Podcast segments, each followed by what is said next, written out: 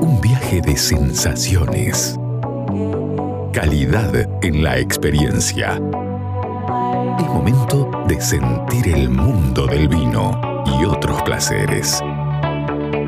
Esto es Red, red wine. Tope de Gama It's up to con la sommelier Carolina Pavisevich y el licenciado Alejandro Abram. De Gama por Aries.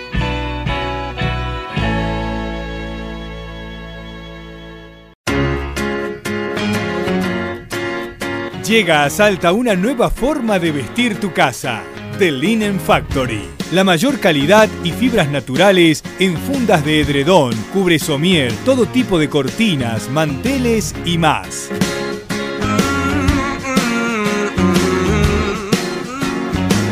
The Linen Factory. Te esperamos en General Güemes 292 o envíanos WhatsApp al 3875 841268 o al 3874 570269. Sure, yeah. The Linen Factory.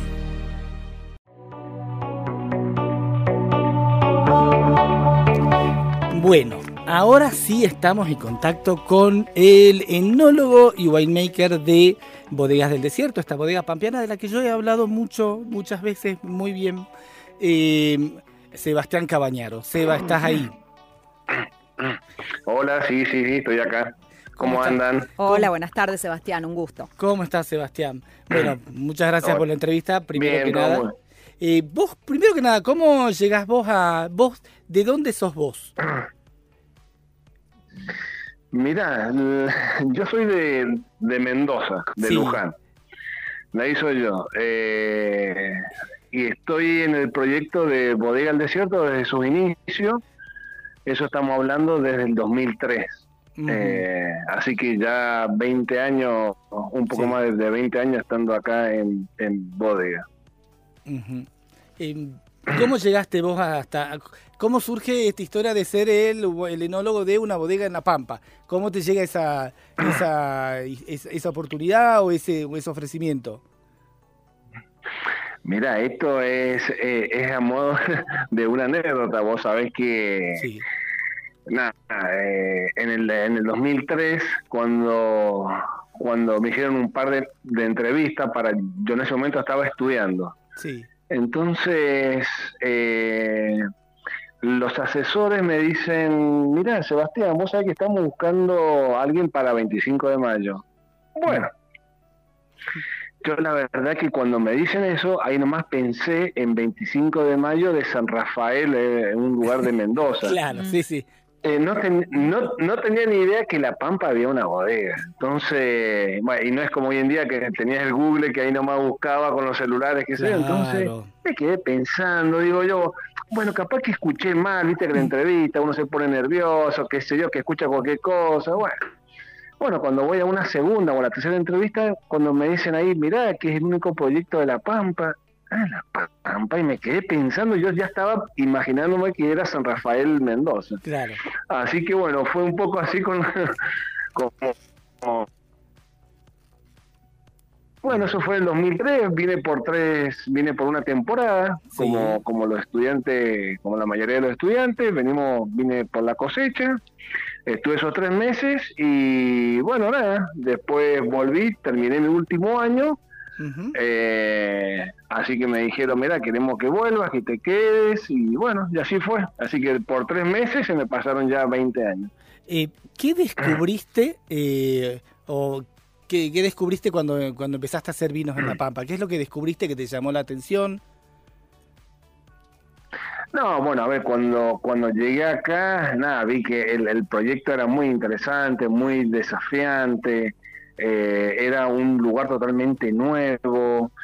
eh, bueno, Bodega del Desierto te da, nos da todas las, las herramientas como para poder eh, hacer, aprender. Así que bueno, de, calcular que uno cuando apenas salía de la facultad, nada, que te den algo así es como, nada, como estar en el no sé, en el, en el altar, digamos. Así que principalmente fue eso, digamos, el desafío de un lugar nuevo. Eh, por supuesto que uno venía con los protocolos, con todas las cosas de, del estudio de, de Mendoza y cuando llegas ahí decís, anoche, pará, no es, no es tan así, digamos. Ujú. Hola, Así que, Sebastián. bueno, el- el- Ah, perdón. Sí, sí, ¿Qué seguí. tal? Seguí, seguí. No, no, completa la idea. Bueno, no, yo te estaba No, por eso, saludar y, y, bueno, y redondear esta idea, porque así como a vos te sorprendió esta región 25 de mayo, en el momento que te incorporaste a esta bodega, eh, y bueno, vamos a aclararle a toda la audiencia, entonces, el 25 de mayo no es en San Rafael, sino está en el alto del Valle del Río Colorado, en el norte o de la Patagonia, podríamos ubicarnos así, ¿verdad? En La Pampa. Bueno, eh, yo tengo muy bien claramente el clima de allí. Eh, hay vientos persistentes, hay poca lluvia. Eh, contanos cómo es el suelo y qué les aporta a estos vinos tan fabulosos que se pueden encontrar de esa zona. Mira, vos sabés que, para hablar un poco acá de la, de la zona, vos sabés, es, una zona muy, muy buena para hacer, eh, para hacer vinos, ¿viste? Nosotros acá tenemos unas llanuras on- onduladas, eh, tenemos muy buena amplitud térmica. Esto acá nosotros no tenemos altura porque nuestra altura acá rondan en los 300, 350 metros sobre el nivel del mar, ¿viste? Eh, pero la amplitud térmica se da por el desierto. Vos sabés que en los desiertos tenés los fríos y lo- y lo- los calores. Sí. Eso rondan en, en los, en los 20, 22 grados de, de amplitud térmica en el tema del embero, en el tema principalmente con lo que es cosecha. Sí. Así que, bueno, como ustedes saben y seguramente ya han dicho, bueno, esto es muy bueno por el tema de los colores, de los aromas y todo este tema. Como vos decías también, la zona que nos ayuda también, nos ayuda el tema de los vientos. Eh, como, como lugar en la Patagonia, eh, acá tenemos estos vientos prácticamente permanentes, que son vientos secos y que vienen del, del, del suroeste de la, de la Pampa. Por lo tanto, tienen una uva Eh, sana. Exactamente. Esto es, digamos, si vos me tenés que decir cuál era una, una de las principales características de nuestro viñedo, yo te tengo que decir la sanidad. Más allá que de los vientos, también acá nosotros hemos visto eh, que ayuda un poco el tema del grosor de los ollejos. Es como que es una, es una defensa que tiene la planta hacia las adversidades de los vientos permanentes, eh, las horas sol. Bueno, eso hace creer que los ollejos son unos ollejos bastante duros. Vos cuando, cuando yo voy tomando el tema de la madurez, masticamos los ollejos y los sentís bien duros. Eh, y siguiendo hablando un poco del tema de la, de, la, de la zona, estamos hablando de las precipitaciones. Acá las precipitaciones rondan en los 100, hay un promedio de los 280 um, milímetros anuales. Eh, bueno, también te había dicho el sol. Nada, acá, viste, hace muchos calores. Está el tema de la heliofonía, no sé si lo han estudiado un poco, eso sí, si lo han visto, que son la cantidad de horas sol que, que se necesita. Sí. Sí. Eh, no sé, por ejemplo, co- como un viñedo lo mínimo necesita son 1200, andaban por ahí más o menos. Nosotros acá le hemos calculado que rondan las 2000 horas. Ajá. Eh, lo que hay que tener acá, un cuidado porque, bueno, está muy bueno por el tema de la maduración, pero bueno, acá donde nosotros hemos aprendido por el tema de los cuidados de, los, de las quemaduras. Claro. Porque está bueno tener hora de sol, pero bueno, eh, acá donde se empezó a trabajar mucho con el tema de las canopias para ir Ah, claro. cubriendo el tema de las uvas. Claro. Eh, explica, un poco, porque por ahí nosotros lo sabemos, Caro ya es sommelier, yo estudio para sommelier, eh, pero explica lo que es un- el tema de las canopias. Mira, el, el canopia es el- la parte vegetal, la parte vegetal que tiene la planta. Eh, toda esa parte, toda, toda esa pared, nosotros, nuestro, nuestro viñedo es todo un sistema de espalderos, Sí. eh, espaldero alto se, se- sería. Eh, y bueno, esa pared verde, toda, toda esa pared verde se le llama canopia, que serían toda la parte de los sarmientos con las hojas, todo eso. Claro. Eso siempre, ti- eso, eso tiene que haber una relación, digamos, de la, de la cantidad de uva con la cantidad de, de canopia. Por eso uno siempre cuando nada, eso uno, uno lo va aprendiendo, que va a decir, che, mi viñedo da muy poca uva, qué sé yo, pero bueno, eh, porque tenés poca, eh, po- poca canopia, no porque tu viñedo dé poca uva, porque puedes tener una muy buena canopia y puedes tener más uva. Claro. Entonces, mm, nada, nosotros acá cuando vinimos, claro, una zona nueva, como, como anécdota, que, ¿qué pasó? Cuando nosotros llegamos acá, bueno, se empezaron a hacer las prácticas, por, por ejemplo, de soje, que es sacarles hojas. Bueno, los, los primeros años se nos quemaron las uvas, Ajá. claro, porque veníamos con los protocolos, viste, uno venía con técnicas de Mendoza o, o Claro. de otros lugares, y bueno, y son técnicas que acá no funcionaron. Ah, mira. Entonces nunca más hicimos de soje.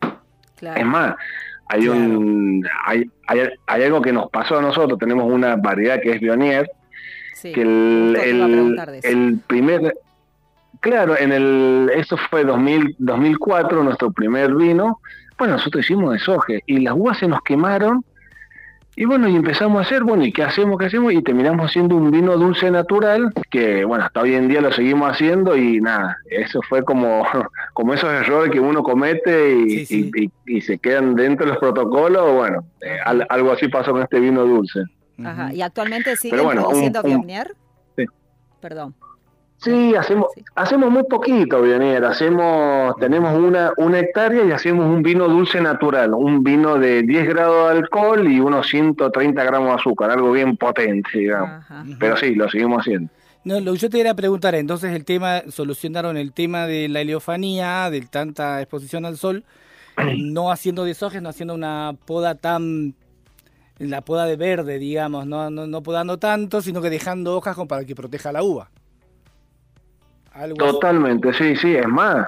eh, viste, lo- los desbrotes eh, son, son desbrotes muy cuidados, muy desbrotes finos que le decimos, o, o los desbrotes que están muy mal ubicados, si no, no se hacen. Y hay, hay, hay, hay ciertas variedades que las dejamos a la planta como libre, viste, que uno va conduciendo, va haciendo el envoltorio. Bueno, nosotros ahí hay, hay algunas que las dejamos sueltas para cubrir bien, bien el sol. Ah, mira. Eh, eh, ¿Ustedes no pensaron, esto, esto es una pregunta que espero eh, no sea muy descabellada, pero por ejemplo, viste que en algunos valles de San Juan que tienen tanta heliofanía, viste que ya ni, que tratan de otros sistemas de conducción, ¿no?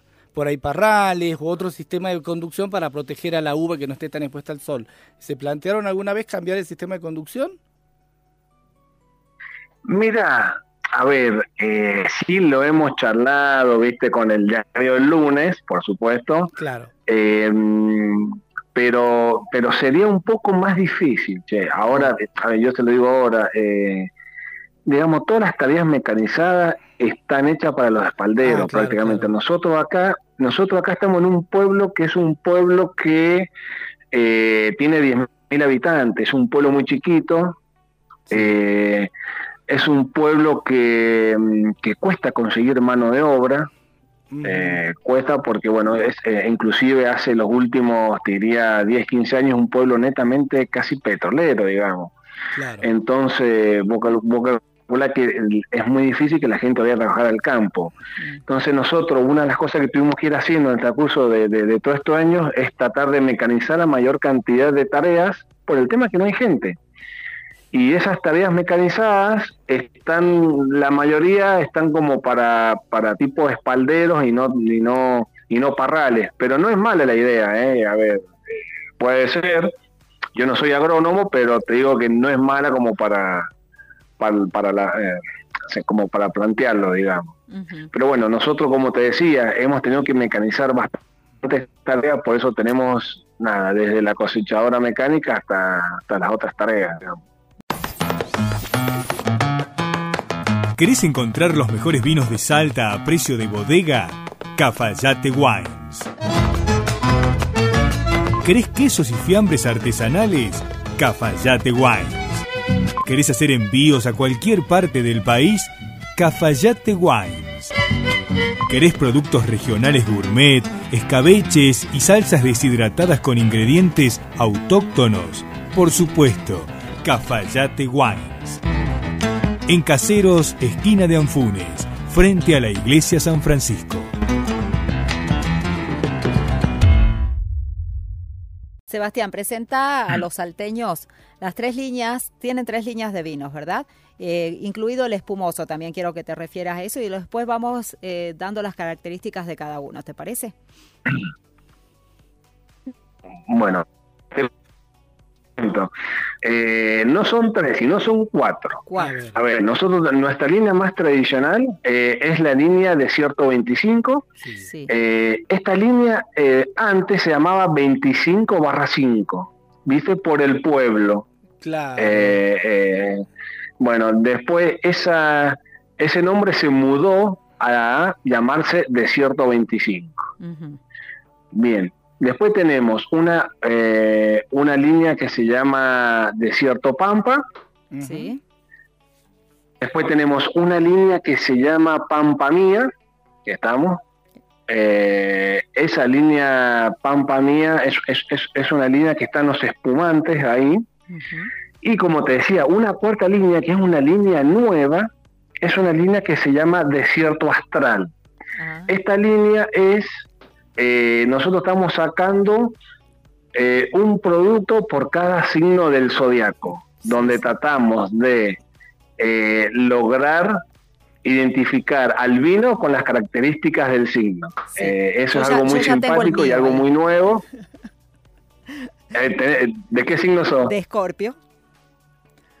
Bueno, el escorpio sí está, te cuento. Sí, sí lo Porque, sé. a ver, de los, de, ah, de, los, de los 12 signos, hasta ahora tenemos 6, tenemos los demás, pero la idea es ir año a año, ir sacando Claro. eh, a poco. Así que es, un- es una línea muy simpática. Y el escorpio es tache.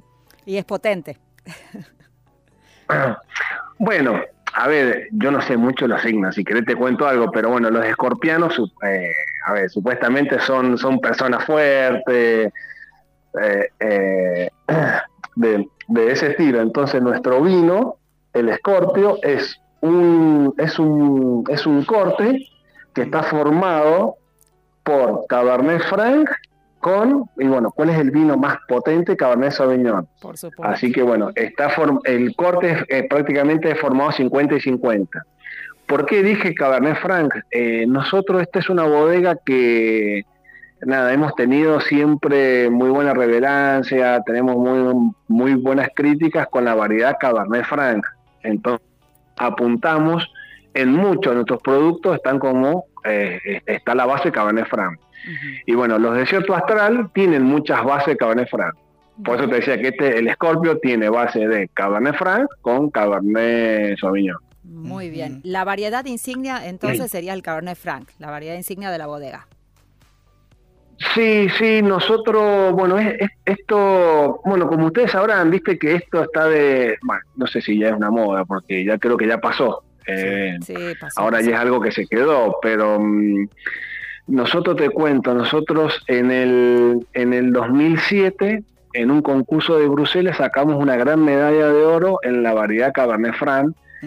Eh, bueno, por lo que nos dijeron, fue la primer bodega en sacar gran medalla de oro con la variedad Cabernet Franc, con la variedad. Claro. Eh, entonces, nada, viste, bueno, nos volvimos locos, nos pusimos re bien y bueno, y ya veníamos viendo que, que- que el, que el Cabernet Franc se, se adapta muy bien acá, viste, a, a- en unos puntos de, de madurez tremendo. Entonces, bueno, todos estos años venimos trabajando muchísimo con la variedad Cabernet Franc. Sí. ¿Cómo será que nuestro Cabernet Franc nosotros lo tenemos? Mira, lo tenemos en nuestra línea reserva, nuestra línea gran reserva, tenemos rosado de Cabernet Franc, tenemos un blanco de Cabernet Franc, tenemos un espumante que lo hacemos, método tradicional, los, lo- hace como siete años lo hacemos, hacemos un espumante a base de, de Cabernet Franc y bueno, y muchos blends de Cabernet Franc. Eh, me detengo en la línea Pampa Mía, la línea de espumantes. Tienen un Blanc de Sí. Blanc a base de Chardonnay. Esto está fermentado en barrica, así es. Y un Blanc de Noir a base de Pinot Noir, que es otra variedad que se destaca muchísimo en, en- en la bodega. Claro, sí, sí. nosotros tenemos tres espumantes. Eh, los tres espumantes son uno 100% Chardonnay, uno 100% Pinot Noir y otro 100% Cabernet Franc. Los tres son método tradicional o método Champenois, Sí.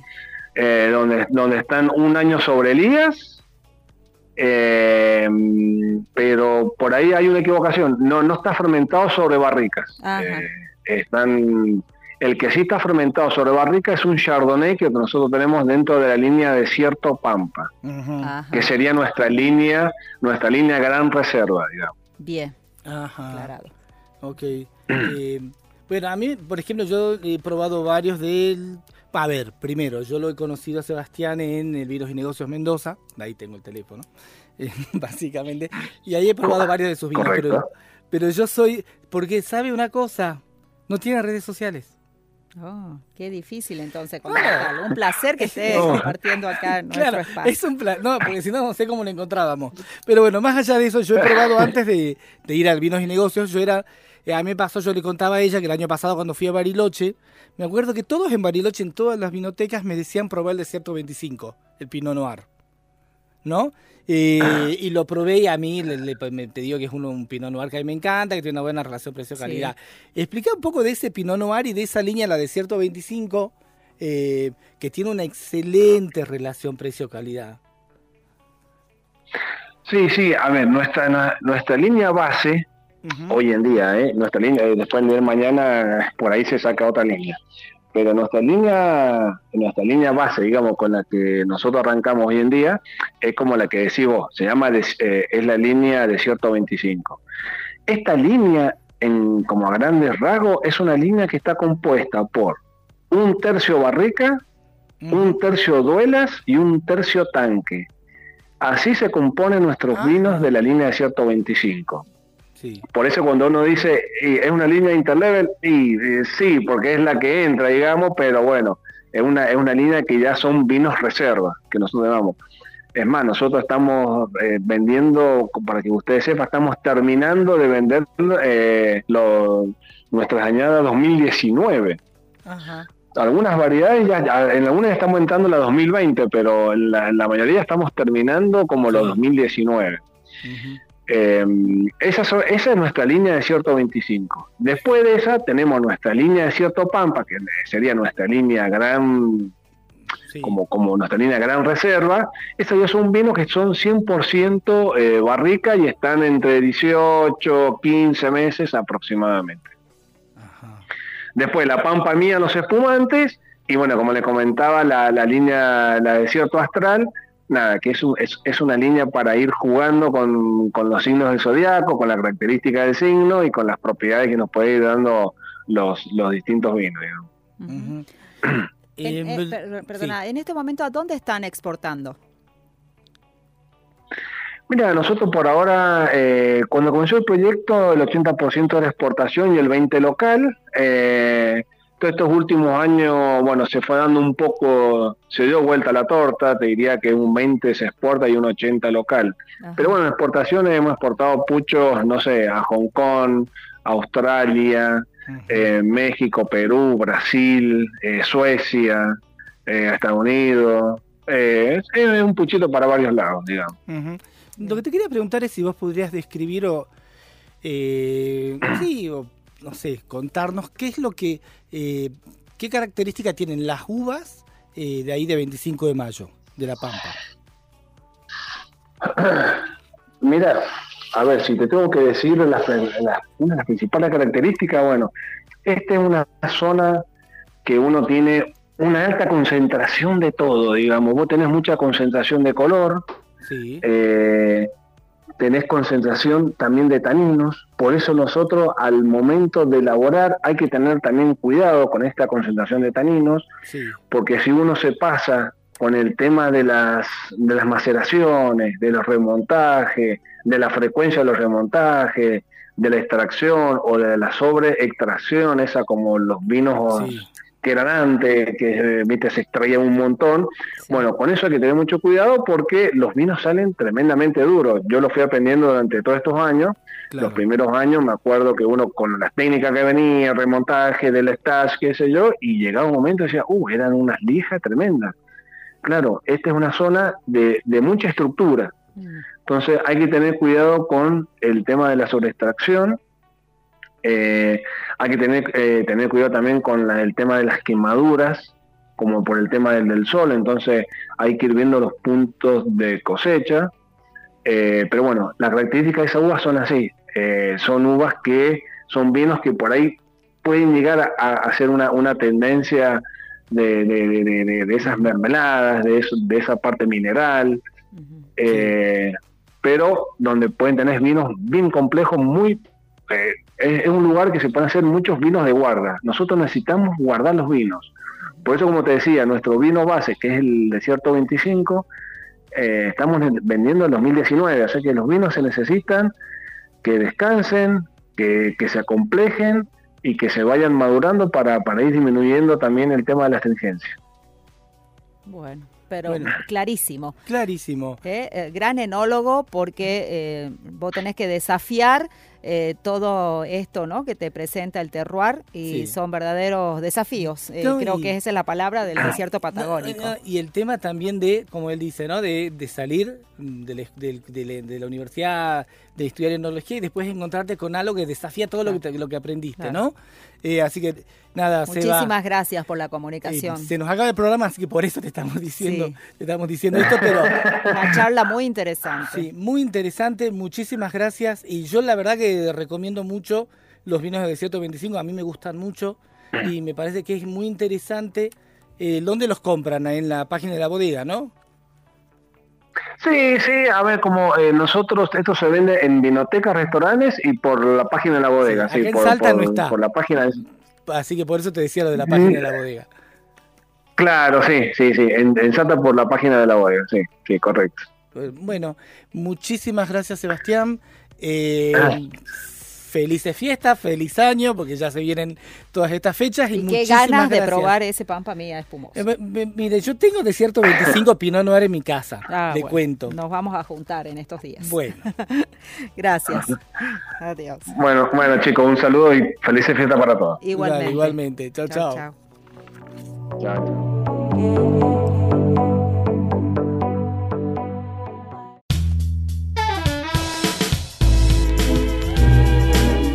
Seguinos en nuestras redes sociales, Instagram y Twitter, arroba tope de gama salta.